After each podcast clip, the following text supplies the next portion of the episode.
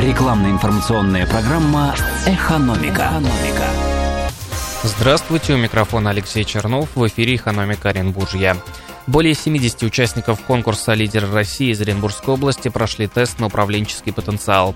В тестировании приняли участие почти 1800 жителей Приволжского федерального округа, из них 71 представители Оренбургской области. Итоги тестирования будут доступны для участников 22 ноября.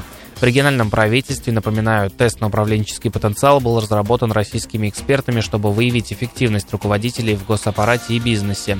Среди участников СПФО, завершивших тест, преобладают руководители среднего 30% и высшего 26% звена, есть главы организации, их 12%, линейные и функциональные руководители, акционеры и собственники предприятий по 11% в каждой категории, ведущие специалисты 7%, пишут в правительстве.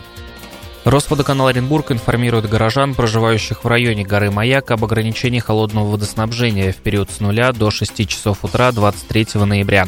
Подвоз воды будет осуществляться по адресам улица Западная 3, улицы Роза Люксембург 41, Кольцевая 21, дробь 1 и 14, а также по заявкам абонентов, оставить которые можно по телефону информационно-справочной службы предприятия 3740. Как сообщают в компании, временное отключение водоснабжения связано с повреждением на водоводе диаметром 4 400 мм.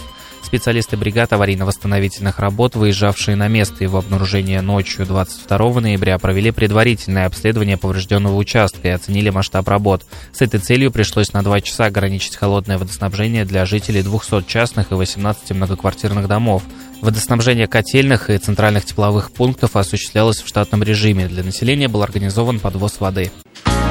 Рекламно-информационная программа «Экономика». «Экономика».